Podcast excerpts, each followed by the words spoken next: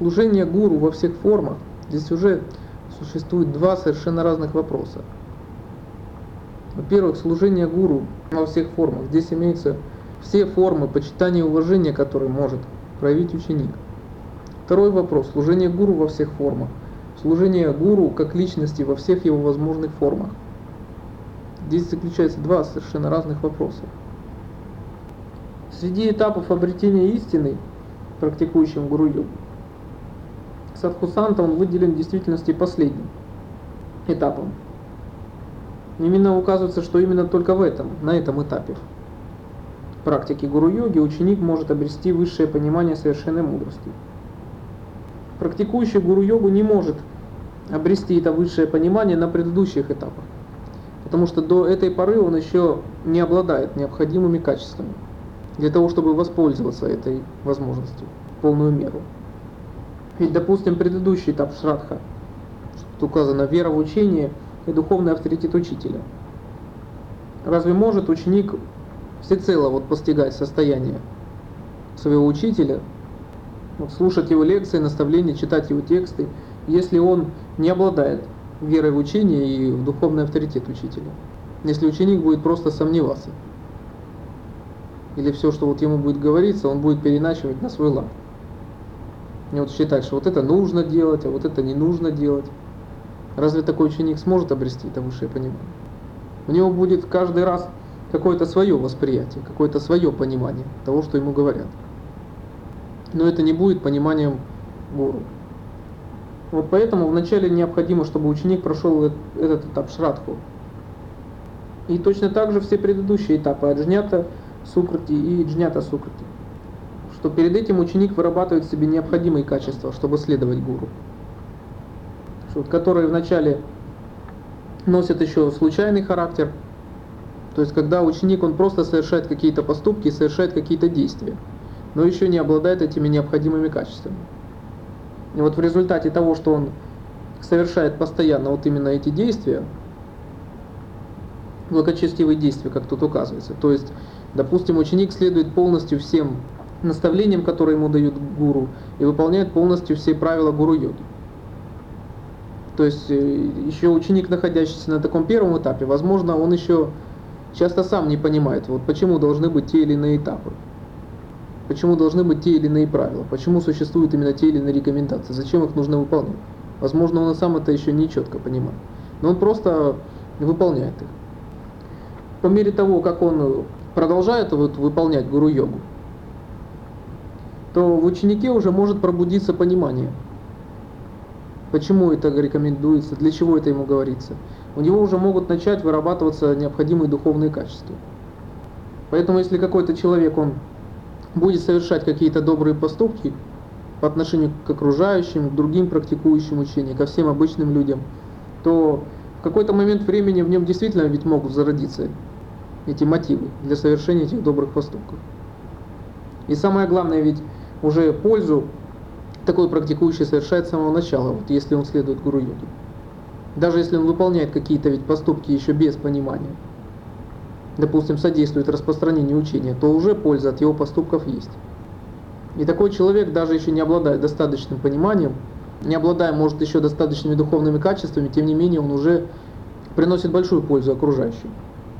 Затем же, когда уже ученик сознательно, сознательно следует гуру йоги, то теперь он уже вырабатывает все необходимые качества для того, чтобы полноценно воспринимать наставления гуру, полноценно использовать время, которое он проводит рядом с гуру.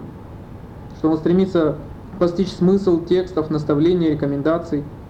И вот когда он уже сосредотачивается на том, чтобы постичь то, что ему предлагает его гуру, вот тогда у него возникает уже постоянная непреодолимая уже ничем не остановимая вера в учение и в духовный авторитет учителя. Это означает, что ученик, он уже полностью всецело раскрывается учителю. И вот когда ученик всецело доверяется своему учителю, позволяет учителю руководить в его духовной практике, руководить процессом его духовного созревания, вот на этом этапе устанавливается связь учитель-ученик. Потому что тогда учитель видит, что в действительности есть человек, который обладает потребностью в духовном развитии. И более того, что этот человек готов следовать этому пути. Что такой человек готов позволить, чтобы им руководили. Ну, тогда учитель и принимает к себе ученика. И затем, когда устанавливается эта связь, учитель-ученик, то вот тогда ученик, находясь возле учителя, постоянно используя каждую секунду пребывания возле учителя, он и может обрести высшее понимание совершенной мудрости. Именно поэтому вот в такой очередности проходят эти этапы. Гуру есть тот, кто рассеивает тьму отречения. Это имеется в виду, что темноту заблуждения, вызываемую отречением. То заблуждение, которое появляется вот вследствие так называемого отречения, не настоящего отречения, а то заблуждение, которое возникает у людей. Силу искусственного отречения, неестественного, когда человек произвольно сам в силу каких-то умственных концепций отрекается одного и следует другому. Это та же самая привязанность, только наоборот. Поэтому человек может привязаться даже к подобному отречению. Потому что отречение, оно может стать очередной умственной концепцией, за которую будет цепляться человек. И это не будет настоящим действительным отречением. Поэтому настоящий гуру, он будет отсекать у человека все привязанности, в том числе и привязанность к отречению. И к излишнему религиозному фанатизму тоже. Если человек будет накапливать энергию, различными методами концентрации или какими-то другими, допустим, посредством дыхательных упражнений или посредством выполнения каких-то асан или мудры йоги. Человек здесь может накопить какую-то энергию, но при этом ведь человек все равно может ведь быть подвержен каким-то своим эгоистичным амбициям, каким-то своим привязанностям и недостаткам. И это значит в эти эмоции, на эти умственные идеи будет тратиться вся накопленная энергия, и у человека снова ничего не останется. Но поэтому, если человек сосредоточится только лишь на состоянии совершенной мудрости, если человек в практике гуру-йоги сосредоточится на сознании гуру, которое является состоянием совершенной мудрости, вот такой человек фактически сосредоточится только на внутреннем объекте, не отвлекаясь ни на один внешний объект, в том числе ни на одну умственную идею, ни на одну эмоцию и ни на одну эгоистичную амбицию. Вот в таком случае вся накопленная энергия будет направляться только на внутренний рост, а не будет тратиться на какое-то снова рассеивание вовне. А тот, кто принижает учителя, он в действительности никогда не достигнет успеха в духовной практике. Потому что это значит, что он не способен полноценно воспринимать своего учителя. Потому что вследствие каких-то концепций или своего заблуждения, то он не будет воспринимать учителя. Он не будет воспринимать его сознание как состояние совершенной мудрости. Он не будет относиться должным почтением к нему. Это значит, что он такой ученик, он не будет следовать этому состоянию совершенной мудрости. Он будет следовать какой-то своей ложной концепции, какому-то своему заблуждению. И поэтому в действительности тогда он не добьется состояния совершенной мудрости, он добьется чего-либо другого, совершенно не связанного с духовными целями. Поэтому лишь только тот, кто постоянно уважает и почитает учителя, лишь тот по-настоящему стремится к состоянию совершенной мудрости. И лишь тот, кто очень сильно, очень горячо стремится к этому состоянию, очень горячо стремится к сознанию гуру, то вот только такой последователь, он и добьется своей цели. Встречаются слова, вот лекции учителей, притчи, их наставления. Нужно каждый данный момент, нужно воспринимать конкретную ситуацию, конкретный данный момент. Что каждые данные наставления, они предназначались для какого-то одного конкретного ученика. Поэтому в действительности для одного ученика ответ может быть положительный, для другого отрицательный. Поэтому и существуют ведь разные учения. Одни учения позитивные, они предлагают нечто просто принимать. Другие учения негативные, которые все отвергают. Одни говорят о смысле жизни, о наполненности, другие говорят о пустоте, о том, что нет ничего. Просто это, эти учения это лишь разные способы объяснения одного и того же. Они объясняют разным языком. Поэтому нельзя говорить, что вот одни учения правильные, а другие неправильные, одни хорошие, другие плохие. Просто каждое учение, оно существует для определенной категории людей. Поэтому те люди, которые способны просто нечто позитивно воспринимать, какие-то идеи, они им сразу и предлагаются. А те люди, которые начали все пропускать через свой негативный ум, вот для этого людям и предлагается такой негативной установки. Утверждение через отрицание. Только и всего-то, поэтому и существует столько и учений для разных людей. Каждое из учений, оно говорит своим языком для своих людей. Поэтому от человека лишь требуется идти своим путем и все. Если ведь человеку дан интеллект, если человеку дан ум, то значит человек должен этим пользоваться, то, что ему дана природа. Но просто человек должен пользоваться умом лишь в той мере, в, как, в которой это необходимо. То есть, ведь если один человек общается с другим посредством логики, посредством интеллекта, то глупо ведь здесь отрицать ум как необходимое коммуникативное средство. Ум здесь необходим. Но просто ведь ум не должен становиться хозяином человека и говорить, что ум это все. Что человек теперь получает знания только лишь посредством ума. Поэтому ум должен быть слугой человека, он должен быть инструментом человека. А как любой инструмент, человек ведь должен сохранять, поэтому ум тоже в надлежащей чистоте должен быть и порядок, но ум не должен становиться хозяином. Только и всего-то. А когда один инструмент используется не по своему назначению, да, вот, тогда вот уже, это уже становится ненормально. Поэтому ум в действительности необходим. Ну просто интеллектуальное знание, ведь оно не должно претендовать на роль глобального, что это и есть полное и всеобъемлющее знание. Вот поэтому человеку в начале практики ему необходимо пользоваться умом для того, чтобы начать практиковать. Для того, чтобы, допустим, ментально, логически себя убедить в том, что ему это необходимо. Для этого вот вы и записываете ведь сейчас какие-то слова для того, чтобы вы формируете вот эту переходную идею.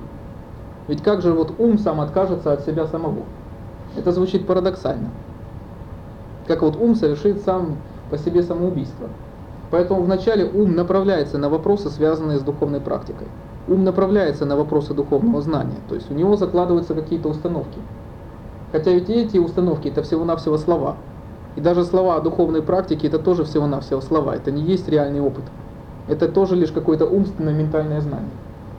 Но затем, когда вы приводите ум вот в такую определенную позицию, благоприятную для духовной практики, вот тогда вы уже способны в какой-то момент выйти за пределы ума и познавать уже иным способом, чем посредством ума. Поэтому то, когда ум решает, допустим, что есть какое-то знание, какой-то опыт, который не является умом, это ведь тоже лишь какая-то мысль, это лишь умственная идея. Это не ваш опыт. Это то, что вы услышали от кого-то, то, что вы где-то прочитали. Это еще не ваше достижение. Поэтому, когда люди, которые начитавшись каких-то книг по медитации или еще чего-либо подобного, считают, что вот теперь они уже практикуют или они знают уже, что это такое, вот это заблуждение. И вот для таких людей уже необходимо отказаться от этого интеллектуального знания. Им необходимо отказаться от этого опыта.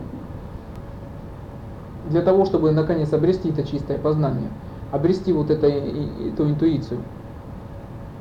И затем, когда человек уже живет вот таким реальным образом, посредством своего интуитивного знания, посредством мудрости, вот тогда он уже может снова пользоваться своим умом, как средством, как инструментом, в тех целях, в которых ему это потребуется. Это означает, что в действительности ведь этому должна предшествовать умственная деятельность, а не просто какие-то жалкие попытки, там, где ум в самом деле не был доработан. Поэтому ведь, когда вот мы говорили о классификации практик серединного пути, указывалось, что практика концентрации и медитации – это основная практика. Но опять же, это не единственная практика, которой занимаются все ученики. Это в действительности основная практика, которая продвигает. Но опять же, это не значит, что не присутствует других практик. И указывалось, что есть предварительные практики, которые как раз и занимаются работой ума. Что они начальные, что без того, как человек ментально как следует себя не подготовит, основная практика будет невозможна. То есть это как раз и говорит о том, что полному отказу от умственной деятельности предшествует как раз очень активный умственный процесс. Лишь тогда отказ от ума он будет полным, абсолютным. В противном же случае в действительности отказа от ума не будет. Не будет настоящего отречения. Это означает, что ум будет постоянно-постоянно будоражить человека. Вот поэтому предварительные практики, они являются начальными для людей. Хотя, опять же, со многими учителями происходили и другие случаи. Вот многие вот приводят такой аргумент в качестве вот отказа от ума. Почему ум не нужен? Вот они говорят, вот есть же там Хуэнен, там еще куча других учителей, которые, будучи неграмотными, постигли интуитивного знания и стали учителями. Да, в действительности настоящее духовное познание, оно не зависит от ума. И в действительности человек может достигнуть в себе вот своей собственной духовной сути, не обладая развитым умом. Но впоследствии все эти учителя, они создали огромное количество лекций, наставлений, текстов. Ведь иначе они не сумели бы общаться со своими последователями, если бы у них не было развитого ума. Поэтому то, что у них не было достигнуто в начальном периоде, они на последующих этапах все равно они подготовили в себе. Поэтому умственное знание им нужно хотя бы было для того, чтобы потом распространять то, что они постигли. Ну а для вас, пока вы не обладаете такой духовной силой воли большой, для того, чтобы самим себя подготавливать, так поэтому нужно вначале развивать умственное знание для того, чтобы от него отказаться. Теоретически, да, вроде бы шанс практиковать у человека есть всегда. При любых условиях, абсолютно в любом географическом месте. Но это шанс, который присутствует главным образом теоретически. На самом деле ведь человек может практиковать лишь только тогда, когда у него хватит силы воли, чтобы преодолеть все неблагоприятные условия для своей практики. Но такие шансы, вот когда человек может в действительности совершить рывок, большой рывок в своей жизни, бывают исключительно редко. Обычно ведь человека окружает столько разных обстоятельств его жизни, что вроде бы шанс он есть, что вот, да, вот можно сделать рывок и достичь чего угодно. А у силы воли, чтобы преодолеть все эти обстоятельства, человека может не хватить. Поэтому практически вот реализовать этот свой шанс человек может лишь только в какие-то отдельные случаи жизни. И часто это бывает даже для тех людей, которые постоянно ходят куда-то в группу или занимаются под чьим-то руководством. Бывают вот какие-то моменты. Часто для многих людей это первый момент, когда они приходят что да, люди открыты, люди готовы воспринимать, люди готовы совершенствовать себя. А потом что? Потом появляется привычка. Когда человек привыкает к своей практике, и через несколько лет потом вдруг суметь превзойти этот свой стереотип практики, человеку может оказаться очень сложно. Вот эта привычка практиковать вот таким удобным образом, потворствуя собственной линии, она может так захватить человека, что человек может уже и не превзойти через нее. И с одной стороны, вроде бы шанс у нее есть всегда, вот ходи там, слушай лекции, занимайся и добьешься чего захочешь. А вот силы превзойти эту привычку у человека может не хватить. Вот поэтому теоретический шанс вроде бы у человека есть всегда, а практически он крайне редок. Поэтому в действительности практика для человека, его путь, это очень трагичное явление. Просто многие люди этого не замечают. Это вот есть такие моменты, когда человеку требуется уединение. Такое часто описывал, допустим, Аурабинда, когда долгое время он запирался с группой учеников в ашраме, и туда вообще никто не допускался. И ведь, э, в общем-то, практика Аурабинда заключалась ведь в том, что последние 26 лет своей жизни он вообще находился в полном уединении, не встречаясь ни с кем из людей, так как именно говоря о том, что для него даже мысли других людей, они его слишком сильно тревожат и мешают его практике. Поэтому бывает э, такие моменты в практике, когда в действительности требуется уединение. Фактически во всех традиционных системах описываются такие моменты, когда учителя самостоятельно или с группой учеников они уединяются в процессе своей практики. Той классификации, которую вы записали, это в основном предусмотрено в разряде тайных практик. Когда ученик занимается индивидуально, либо это уединенная практика вместе с учителем. Но опять же, тут нельзя путать и другие моменты, когда в действительности это может быть очередным фокусом ума, который начнет искать просто лишь удобные условия для практики. Когда ум будет говорить, мне это неудобно, мне это не нравится, и когда это будет лишь только повышенная возбудимость и раздражение ума. И человек будет пытаться найти для себя удобные условия для практики, просто-навсего сбежав от всех раздражителей.